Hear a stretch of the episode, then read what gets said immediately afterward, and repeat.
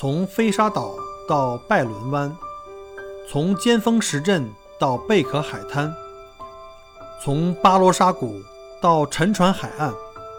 请跟随麦克哥一起，让我带你走入精彩的澳大利亚。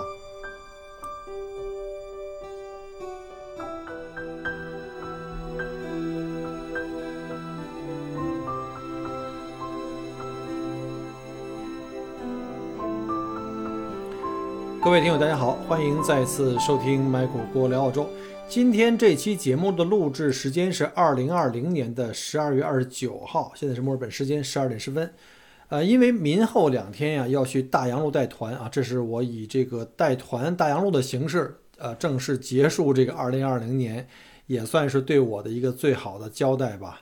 呃，这个首先呢，非常感谢各位啊！今天是播放的时间啊，今天正好赶上是二零二一年的一月一号的是个星期五，这个是千载难逢啊！我们这个大元旦啊，一早上起来您还在听我节目，那我还能说啥呀？那只有感谢了，多谢了老铁，感谢各位在过去一年的这个支持，然后恭祝各位呢二零二一年健康啊，牛年大吉！我们送走了这个。呃，小老鼠啊，迎来了这个大金牛，希望各位二零二一年的这个牛年呢，都能够顺顺利利的。啊，其实这个牛年应该是我们的这个中国农历除夕的这个新年哈，不是我们这个这个西方的这个呃这个我们叫新历啊，这个新历这个这个西方这个历的一月一号，我们应该叫做二零二一年的这个公历开始的第一天。那今天呢，就想我自己就回顾了一下啊，因为今天其实并没有什么特别多的干货要跟大家分享，什么澳洲的这个生活实录啊，其实就是想给自己回顾一下整个二零二零年呢，我都经过了什么一些经历啊。首先就是我们知道哈，在二零二零年一开年就开始山火，那时候也正好赶上澳大利亚的夏季，跟现在一样。那今年这个二零二一年啊，或者二零二零年年尾啊，十二月到二零二一年这个夏天确实不一样啊。呃，大家可能看我朋友圈，我们几乎是，呃，经历了至少我在澳洲这十年最冷的一个圣诞节。正常我们这圣诞节到新年应该是四十度高温跟玩儿似的啊。然后呢，今年是相当相当冷，基本上有一种这在冬天过圣诞的感觉。我们知道在澳洲是没有这白色圣诞的哈，没有雪的。虽然我们现在低温也没有雪，呃，前两天最低温度到了晚上到了七八度啊，这个就特别少见，甚至把厚被子拿出来了。啊，反正怎么说呢，就是好歹这二零二零年算是过去了啊，我们都开始期待这个二零二一。从二零二零年一开始，这山火啊，紧接着到了春节啊前后就开始出现这个全球蔓延的这个疫情啊，我们甚至在维多利亚州也灾难，就是也经历了这个叫灾难状态啊，叫 disaster status，我们这个州立的这个从来没有过。呃，小郭长这么大也是头一次经历啊，包括像宵禁啊，不让出门了这种情况。我觉得长这么大，真的是一直在 经历历史。作为七零年代的这个生人，而且呢，这先是周围啊各州开始封禁我们维州啊，终于到现在，前两天这个新州又开始发生这个呃外来输入性的这个病例，并且造成北区啊 North Beach 那边的这个社区的这个传染加速传染啊，我们又开始封新州了啊，昆州也把封州就是新州给封了，不让他们去那边去。去跑了，去玩去了。整个这个二零二零，我们经历了各种的大起大落啊，可以说此生无憾了。当然，这是一种自嘲了。其实，呃，比起疫情来，可能还有还有很多更多的一些国际局势的一些影响因素啊。因为你知道这个节目限制啊，我们不能讲政治，一讲政治就肯定下架。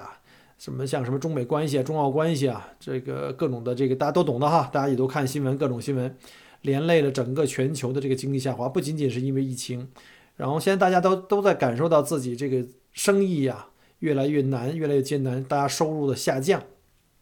其实普通老百姓啊，同样受到很多的这种疫情影响啊，包括这种经济上的影响，因为全球现在都扁平化了，对吧？都世界地球村了，每个人啊都无法逃离世界范围内的各种政治经济活动的影响。我们所谓的这个蝴蝶效应啊，希望呢。呃，全球每一个人，我们能能够这个心往一块儿想吧，劲往一块儿使，希望通过我们的共同努力，可以让这个小小的蓝色星球能够良好的继续的运行下去啊！拜托各位了。否则的话，这个三体人已经在不远的一光年以外了啊！我们要赶紧团结起来啊，不能够因为一点小事我们就开始互相这个大打出手啊，这个风险太大了。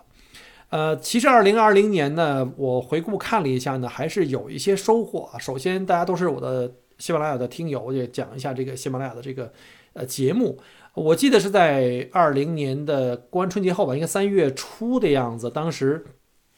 这个喜马拉雅就找我，就说你的节目还不错啊，就是说想呃谈谈跟我去做这个平台的签约主播，呃，确实呢，作为一个签约主播的话呢，肯定是对你这个主播个人是一种你的努力的一种认可吧，同时呢，也是这个听友们哈对我一贯支持一个结果啊，这个不能沾沾自喜啊，而且我大概算了一下，截止到目前。我的这个订阅的听众量已经超过一万了，大概是一点二万人次吧。就是因为有人关注，随时在有人新关注，同时也有人在离开嘛，可能觉得没意思了。后来，然后呢，总的播放量也达到了一百五十多万。呃，跟这个二零年当时的一月一号开始那时候的这个系系统的记录写的七十万来比的话，就翻了一番啊。再一次啊，借着机会感谢一下各位听友一贯的支持跟认可啊。首先啊，这对我虽然是。前期的一个努力的分享的一个认可，同时小郭也感到了这个压力啊，因为不能辜负呃这个平台的支持以及这个听友们的厚爱，因为毕竟平台签了你作为签约主播，肯定会在流量上会有一些倾斜，对吧？或者给你一种背书，那你就不能够把这个东西作为一个作为一个这个就是无所谓啊，去这个后面就开始不重视，一定会更加重视啊。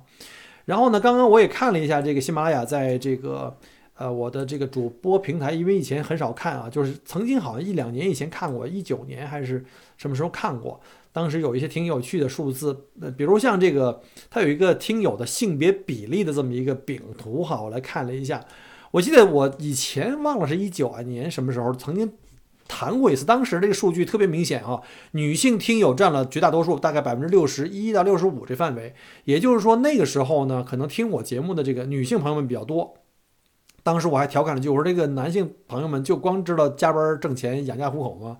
都不来听我节目吗？后来我发现哈，到现在呢，我的男性的听友的这比例占到百分之五十九点三，女性的听友呢就降为了四十点七。其实我相信不是女性听友这弃我而去啊，这绝对不可以啊，不能，我绝对不能接受这种结果啊。我估计可能是整体的人数增加了以后呢，男性听友的比例明显在上升啊。这个我分析一下，有可能有几个原因。一个呢，是我以前最开始从第一期到前一百期的节目里面，可能最主要哈还是在讲澳洲的旅行啊。之前大家也知道哈，我在节目里也讲过，就是我发现。呃，联系我进行就是找小郭去做这个包车导游的这种我们定制游的这个服务的话呢，大部分都是女性的这个游客，因为可能是家里一般老公都工作比较忙啊，可能老婆呢会更加喜欢说，那我来规划一下这个一家人的出游的计划，每年出境游是个大计划嘛，对吧？一一般我们知道这个女性的我们这领导哈，在家里是一言堂啊，这是说了算的，所以一般联系小郭进行这个行程上的安排呀，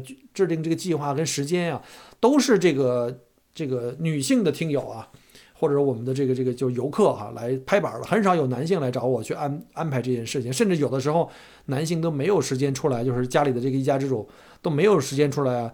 我说的一家之主是指户口本上这个啊，实际上一家之主是那个女性啊，我们叫这个垂帘听政嘛。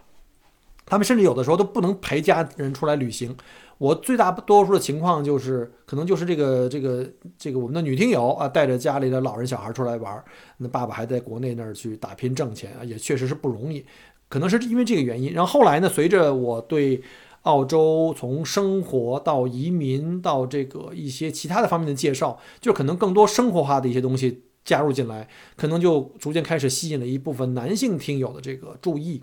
呃，而且我们可以看到哈，因为移民是个很大的事情，可能移民这个话题的比例多了以后呢，很多男性移民因为工作压力啊，因为这个事业的这个可能年龄到了一定程度以后，可能对生活的要求会不一样啊，可能男性听友对移民这个话题会更加感兴趣一点，所以呢，明显这个比例就发生了扭转啊。但是同样啊，还是那句话，这个女性听友们不要就弃 Michael 而去啊。咱们这个节目还是要提供一些这个老少咸宜、这个男女通吃的一些内容。然后呢，我还看了一个数据，也是发生了挺大的一个变化啊。以前我的听友可能最大的这个比例是从江浙沪来的哈，现在我一看我这个按这个城市省份，就直辖市跟省份的一个排名，我现在最大的这个听友来的比例啊，前十名的省份是分别是。第一名是北京啊，这个太好了。原来我北京可能是排前三吧，现在排第一了，占了百分之将近十三，这比例就我觉得可以了啊。是不是跟本人这个比较贫这个风格有关？可能北京人听着还能忍受是吧？然后呢，排名第二是广东啊，广东就因为人口大省嘛也是，然后经济发达对吧？是不是可能是这个移民的需求量也比较大啊？呃，再一个就是上海，那北上广就不说了，这就是很大的三个城市。呃，将来我估计可能我的这个，呃，线下听友会啊，可能也会按照现在我们这个粉丝的分布的省份的这个密度吧，来来排，这样也比较现实一点。那除了这北京、广东、上海之外呢，第四名就是江苏了。那经济大省嘛，对吧？东南的经济大省也是非常重要的。下一个就是浙江啊，这一点不出意外。再往下就是什么山东、辽宁、河南、河北、四川。将来咱们可以按照这个。这个听友的这个分布啊，咱们可以搞这个听友见面会啊。好，这个就是对这个在过去一年啊，我的喜马拉雅节目的一些收获。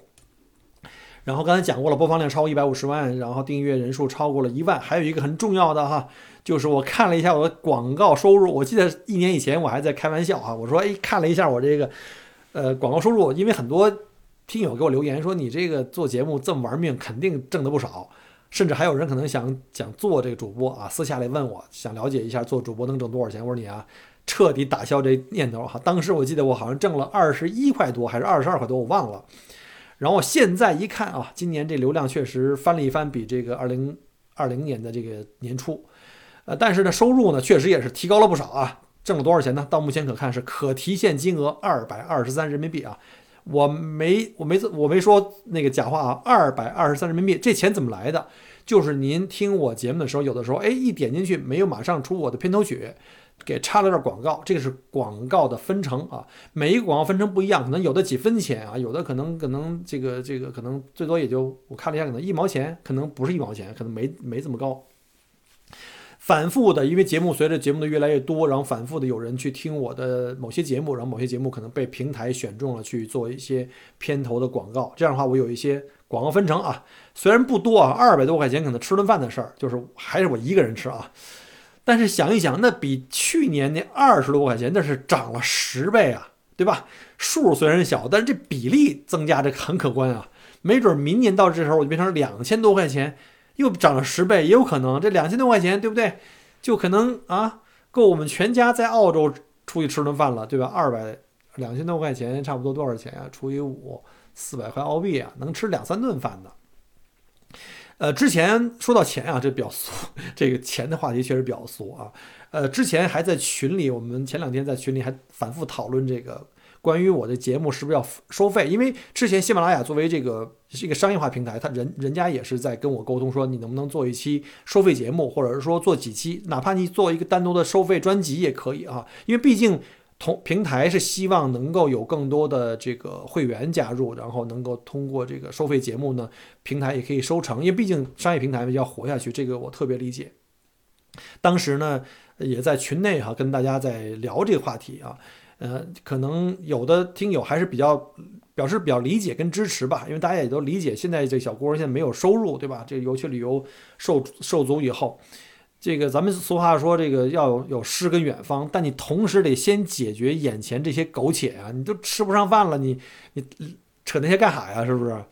呃，而且呢，还有一种说法，我特别承认的，就是我特别同意哈，就是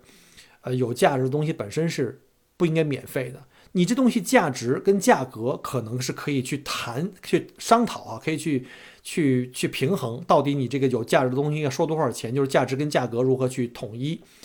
可以去这个挂钩。但是有价值的东西，我们大家有一个共识，就是它本身不应该是免费的。而且有的时候，因为你免费，反而呢可能得不到更多的重视，对吗？对吗？所以这个这个是一个话题，已经聊了很久，我也想了很久。但是呢，我一直呢。在心里有一个声音告诉我说：“你不要忘记当年就是一八年春节那时候，你第一期节目的时候，你当时跟自己设定的这个所谓的不忘初心，你的愿望是什么？对吧？你是希望更多的来到澳洲旅游的这些听友们能够少走弯路，对吧？可以分享给更多的人，希望他们能够得到帮助。那我我在希望我的干货能够分享到更多的这个有需要的啊一些听友的这个身上的同时呢，就我要考虑的东西就是我如何能够把我的这个目前的这种分享的形式。能够继续延续下去，因为坦白讲，如果我都饿死了，这个节目也就不存在了，对吧？所以我要在这两个中间要取一个平衡。所以大家不要一说，哎，小郭开始谈钱了，就显得这个人多俗。没办法，我们得先成为一个俗人，对吧？我们得先这个能活下去，才能考虑那些诗跟远方。所以呢，我现在还在犹豫，可能还是那句话吧，就是说，如果我但凡是能够有更好的方法，能够让自己生存下去，啊。做节目收费可能是我目前考虑的最后一招，就是我的下策哈。那有很多同朋友说，那其实没关系啊。比如像你之前那个公众号有赏赞功能，对吧？现在喜马拉雅也有赏赞功能，甚至还有的我的听友呢，其实他并没有买这个喜马拉雅的西点啊。后来呢，因为支持小郭的这个节目，支持小郭的这种分享的这种这种动力吧，专门去加入了会员，专门买了喜点去，还跟我说我把我欠存的喜点全部都给你了，我非常非常感谢啊！其实除了这个赏赞之外，因为我也知道我们的听友里的，就每个人的这个这个状况也不一样，对吧？有的人可能混得比小郭还惨，比 Michael 现在混得还惨，尤其在疫情之后啊，什么收入受影响啊，对吧？各方面的，其实。大家如果有钱捧捧钱场哈，没人没钱的时候也可以捧人场。所谓人场呢，其实就是在赏赞之外哈，其实你也有更容易的支持的方式啊。我们知道赏赞一块钱都可以，对吧？你五块钱人民币，我不知道现在五块钱人民币在国内还能干点什么？一张车票，一张公共公交车票啊，地北京地地铁票忘了多少钱了。原来我坐过的还是四五块钱，现在可能都不止了哈。从我们家要坐到这个这个这个西三环左右都得七块钱了。啊，所以说五块钱可能也不会对您形成那么大的压力啊。当然，您说可能还是有压力，那么没关系。其实还有更容易的支持 Michael 的方式，就是如果您听我的节目，你觉得这节目还不错，我觉得您可以去，对吧？点一个小红心，就在我每一期节目，你每听一期很简单，点一下用不了一秒钟，对吧？甚至呢，如果您觉得这期节目很好。您可以把这个节目进行转发，或者说你觉得我整张专辑都很好，那您可以把专辑进行转发，转发给朋友圈啊，或者您的一些呃朋友的群里面去。其实这些都对小郭的节目非常非常重要啊，非常非常重要。因为我因为喜马拉雅之所以能够看到我的节目还不错，愿意跟我去做这个签约主播，他肯定是看到这个节目质量。喜马拉雅怎么来评价这个节目质量？就首先就是看你的这个节目的。播放量对吧？还有呢，一个重要的指标呢，就是叫做这个呃完播率，就是你这节目很长对吧？比如像我节目很多都是超过一小时了，就是原来哈，后来我就把节目开始呃裁剪成三十分钟以内吧，因为很难让你专注的听我节目三十分钟。但是呢有很多人可能听了十五分钟，就因为各种原因吧，比如说。呃，坐车到站了，要上班了，或者是有什么其他事情打断了，就不能听下去了。这样的话，对我来说，完播率就没有完成百分之百。那完播率是个很重要的指标。可是你看到喜马拉雅很多这个这个这个主播吧，反正这个来的时间也不长，但是完播率都很好。为什么呢？很简单啊，就是提供个短节目嘛，三分钟、五分钟啊，就你就很容易，你还没反应过来，节目结束了，结束语都来了。可是我一直在想。如果我只做一个三五分钟节目的话，对大家是不是也是不尊重？而且我也很难在三五分钟的这个范围之内把一个事情讲清楚。我个人觉得，一个节目如果低于十分钟，当然一首歌不一样，可能三分钟、四分钟一首歌。可是作为一个节目，如果你想把一个点展开、讲透、讲深的话，我觉得起步都得十五分钟，甚至要半个小时。所以呢，我也考虑到这个时长跟大家这个耐心的这个和这个。这种就是收听的这种啊时这种限制吧，我可能也会做一种平衡。将来可能要把这个节目的时长做一个压缩啊，尽量在二十分钟、三十分钟结束。或者说，如果像这种做采访，可能一下子就采访一个半小时，我可能切成三期这种，甚至更长、更多一点。一方面呢，可以呃。帮助我的完播率，另外一方面呢，也不让大家说，哎，我一个一小时的节目，我一看上来就头疼了啊，就开始准备，要不快点倒啊，或者或怎么怎么样的。我们知道哈，Michael 基本上的节目还是干货比较多的。其实我不希望你们去就是跳过节目，所以我会希望找到一种平衡吧。所以呢，大家不要小看在我的节目后面，在每期节目后面点赞啊，给我转发，不管是单期节目还是专辑。还有一个很重要的就是给我的节目进行五星评价。呃，这个五星评价其实还很多人都给我留言说看不到这评价在什么地方。其实很简单哈，你在喜马拉雅手机 APP 里打开这个我的专辑，点我那个对吧大袋鼠头像。然后打开专辑以后呢，会看到中间有一个菜，中间有几个菜单啊，呃，菜单的第一个就是音频啊，第二个是视频，第三个就是评价。您点进去啊，看好啊，直接点五个星，最后一颗，而且记住不要点半颗星啊，有的时候第第五颗星一点一下。是半颗就是等于是四星评价了，或者是四星半啊，一定要点五星全亮起来。如果您觉得我的节目还足够好，还让您觉得小郭的这个掏心掏肺还值得您去评价的话，麻烦给一个五分五分的评五星的评价。因为这样的话呢，这个系统的会根据我的这个点赞量啊、转发量和播放量的这种综合，加上这个五星评价，就会。在所有的主播或者是旅游生活类的主播里面，会有一个排名和节目的推荐。这样的话呢，就会有更多。我如果排名越来越往前的话呢，就会有更多的听友啊，没有听到我节目的人会看到我的节目啊，这样的话会帮我的节目呢带来更多的流量和这个好评啊或者转发。所以呢，大家除了这个通过经济上的这种通过赏赞以外啊，或者是这种打赏以外，其实还有很多的方式可以。去这个支持小郭啊，所以呢，您只不过动动手指，但对我来说，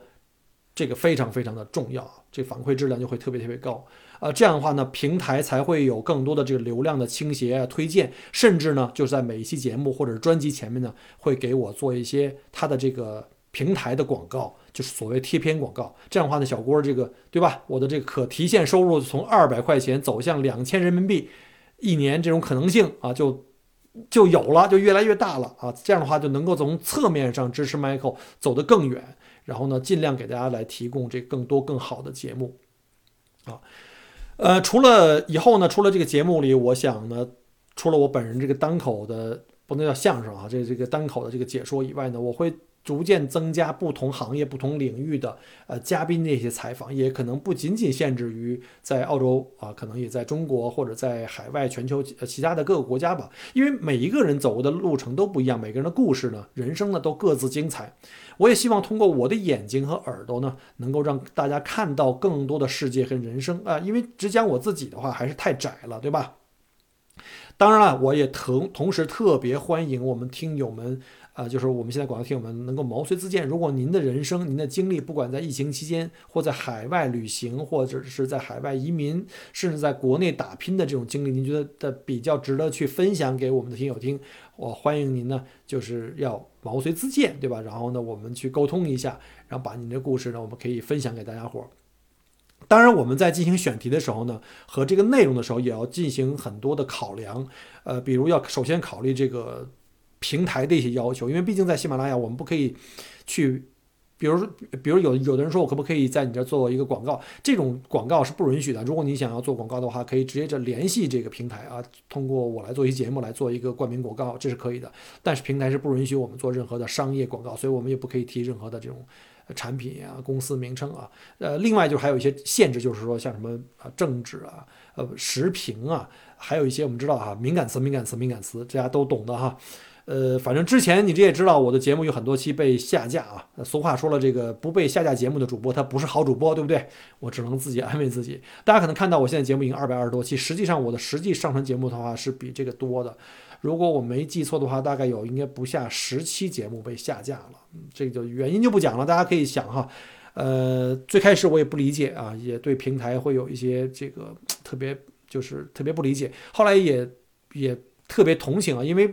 像喜马拉雅这种是商业平台，人家也要活命，对吧？人家也有上级领导，各种婆婆，所以呢，咱就现在就下架，对吧？下一次自己注意，有一些东西该谈的不该谈的啊，对吧？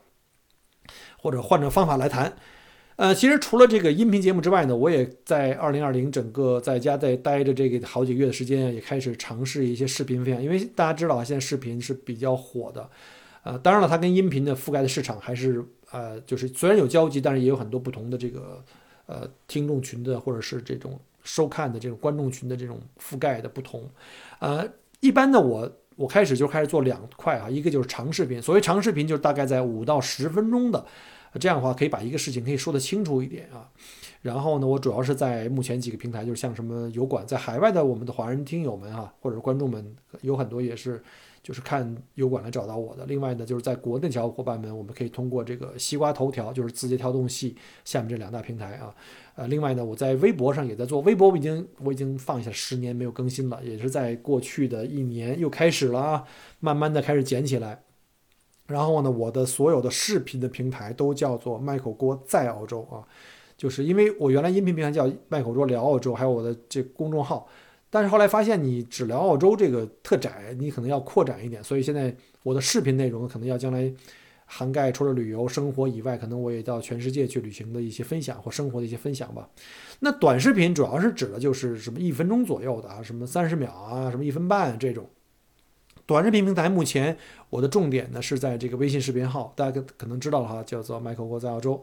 呃，还有就是小红书啊，之前还有像微视啊，这个微视现在好像逐渐走弱啊，主要现在还是在做微视视频号，这是一个新的风口，还还做的还可以吧，反正不是特别理想，但我觉得还可以。两个月他也给了我认证啊，就是这个就是呃旅游的这个呃视频号的这个主主播吧，大家也希望大家能够去多关注啊，都给我一些。鼓励，因为视频这东西呢，我还是在刚刚开始接触，今年才做了几个月，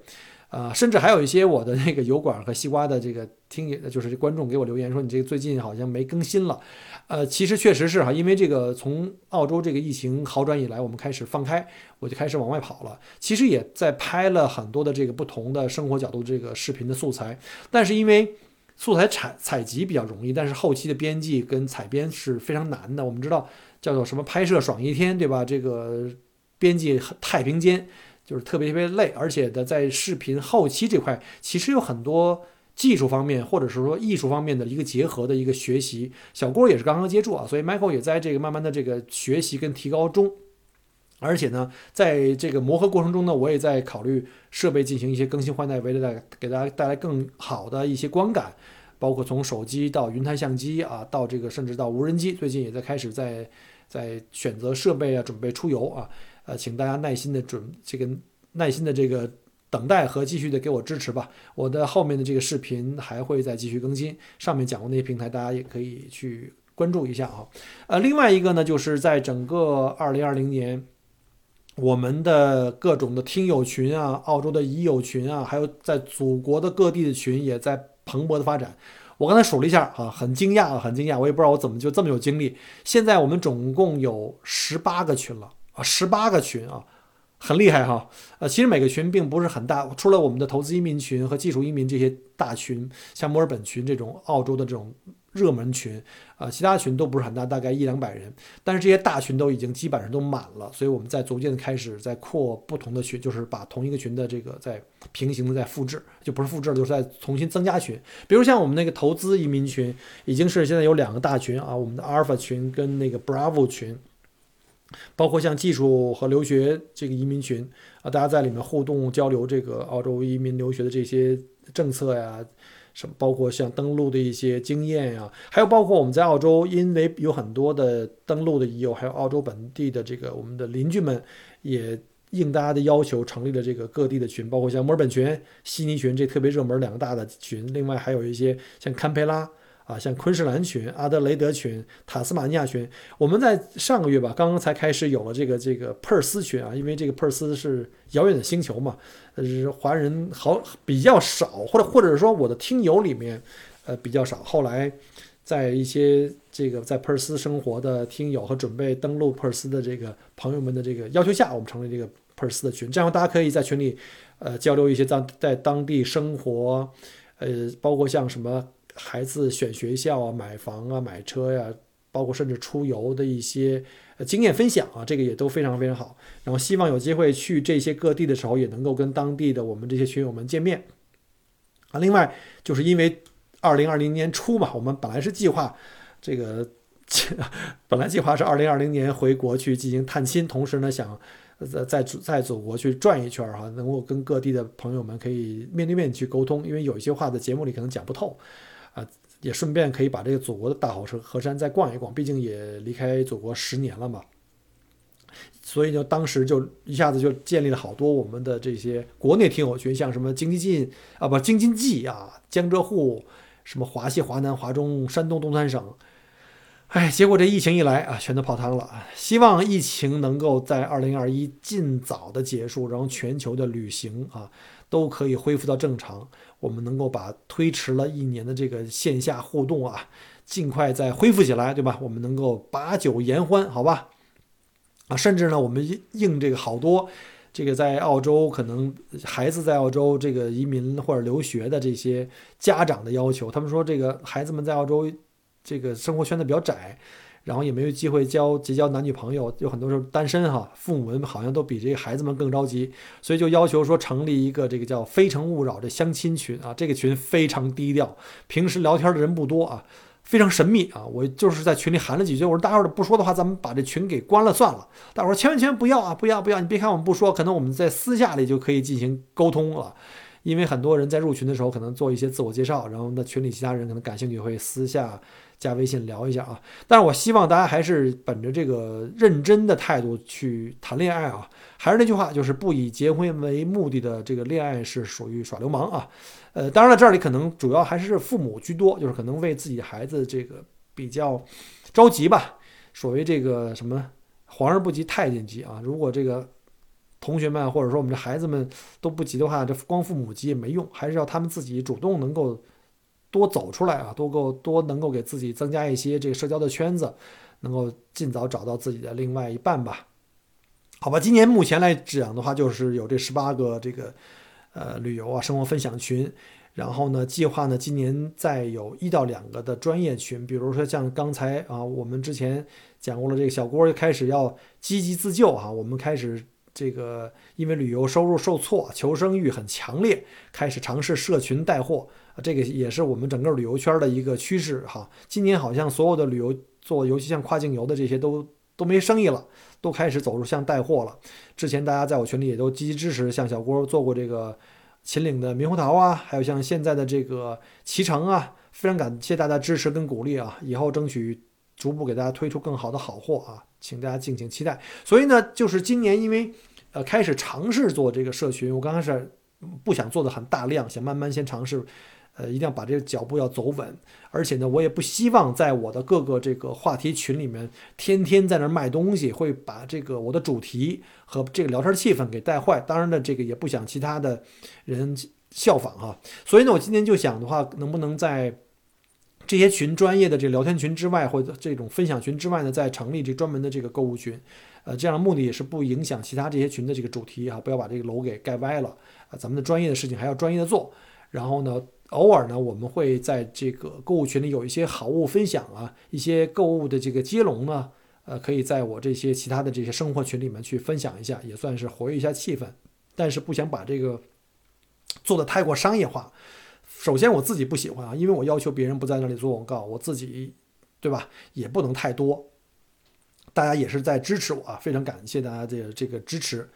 呃，其实我对这个社群营销啊，有自己的一点儿的。体会啊，因为我觉得大家为什么在你的群里愿意去买你推荐的产品，其实说白了就是大家出于大家对你的信任。因为你说你这些东西在哪儿不能买呢？对吧？出门左转超市、自由市场哪儿都可以买。那大家之所以能够不吝支持我呢，其实就是因为对你的信任。所以这种信任呢，我就要更加珍视，那我就要更加仔细去甄选好的产品啊，还有非常非常可靠的合作伙伴，能够给大家来推荐物美价优的啊。我从来不说物美价廉，因为好东西。不一定都是便宜货，便宜货可能有好东西，但是好东西一般都不便宜，所以我更愿意说物美价优。但是并不是说这东西一定要特别贵，一定要跟市场价要保持保持一个平衡啊。但是这东西必须要好啊。但是购物的体验不仅仅是产品，你买的东西可能好吃或者东西好用，但是我觉得真正让大家可以反复进行复买的，其实只主要还是服务，就是。因为服务才是始终能够让大家围绕在你这个品牌周围进行复买哈，愿意支持你继续走下去的一个基石。这个服务就包括你从下单前一直到收到物品，直至你这个产品消费完毕，整个这个闭环，那其实都是一个服务的体现，不是很简单。说我花了一百块钱买了一百块钱产品就完事儿了，交完货一一就是一拍两散，并不是这样的。其实我更关注的是您在整个采购跟使用过程中的这个感受是如何，就跟我当年做这个旅行啊定制旅行一样。我认为这个旅行体验才是最重要的啊，包括你在最开始接洽我做行程做报价，一直到确定方案，包括从机场接机，整个完成旅行的全部的过程跟送机结束。对我来说，这都没有完，而是您回到祖国以后，当有一天突然间在手机看到了 Michael 给你拍的那张照片和在大洋路的那张日落的这个视频，您看到那儿嘴角又弯弯的露出了这个微笑，这个过程对我来说最最重要，而且是我最最珍视的。所以呢，我在进行社群的这个营销的这个时候呢，我希望把我一贯的对这个客户体验的这个啊这种我的追求吧。所以能够体现在这个里边，所以呢，也希望大家在小郭之前，我们在试运行，在推这个猕猴桃和推这个启程的时候呢，如果您在这个购买和使用这个服务的中间的任何时间点，如果您有任何的疑虑，有任何的问题，请您一定不要说碍于面子说，哎呀，我好像给你提意见，你会不开心，千万千万不要。您的任何的这个反馈对我非常非常重要，我可以允许快递有延误，因为它不是我控制的。可能有时候说天气或各种其他的原因，或者是安全问题，比如说疫情了，需要消杀了，需要什么怎么这样那样了，我甚至都可以接受产品出现缺陷，因为任何东西都不是完美的，对吧？但是我们可以通过客户服务，通过会退换货，通过去理赔来解决这些问题。但是我特别不能接受的就是客户服务这块，就完全是可以人为解决的，我特别不能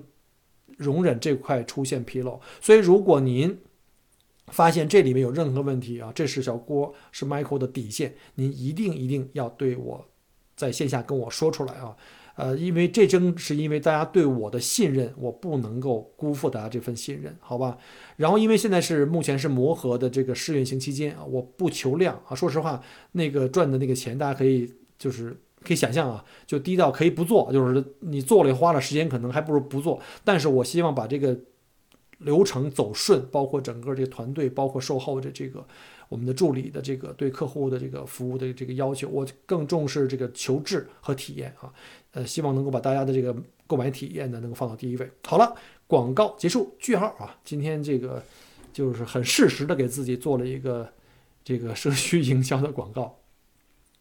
好了啊，这个还有一个号外的消息啊，就是好消息，二零二零的一个收获。因为我们知道疫情期间很多人都在关在家里啊。这个前段时间我的节目里也讲了，我的目标是减体重，因为我的体重达到人生巅峰了，呃，收入到了低谷，这体重到了高峰啊，八十一公斤，这很可怕。我在前面大概忘了上一期节目减肥那个是哪期节目了，大概有不到两个月吧，一个多月，我前两天已经做到了七十五点八公斤啊，这个是很好的一个。一个迹象，因为说明已经减了五公斤了，对吧？而且呢，是这两天呃锻炼并没有很多，但是呢，就是通过控制饮食跟锻炼的这种平衡吧，基本上稳定在七十五到七十六公斤这范围。我希望呢，能够在未来的呃一两个月吧，能够再降五到六公斤，可能后面可能降同样重量就越来越难了啊。呃，反正无论如何，反正二零二一年希望把我这腹部啊这一整块的大的腹肌啊，给它规划好好规划一下，规划成六小块啊。那个，这个这可能有点奢望了，反正大家看吧啊，到时候希望能有机会给大家秀一下肌肉。呃，二零二零年呢，就是每个人可能都有自己不同的收获啊，哪怕是一点遗憾，甚至有一点感动啊。您有哪些收获呢？还有就是二零二一年，您都还有些什么愿望、计划或者目标？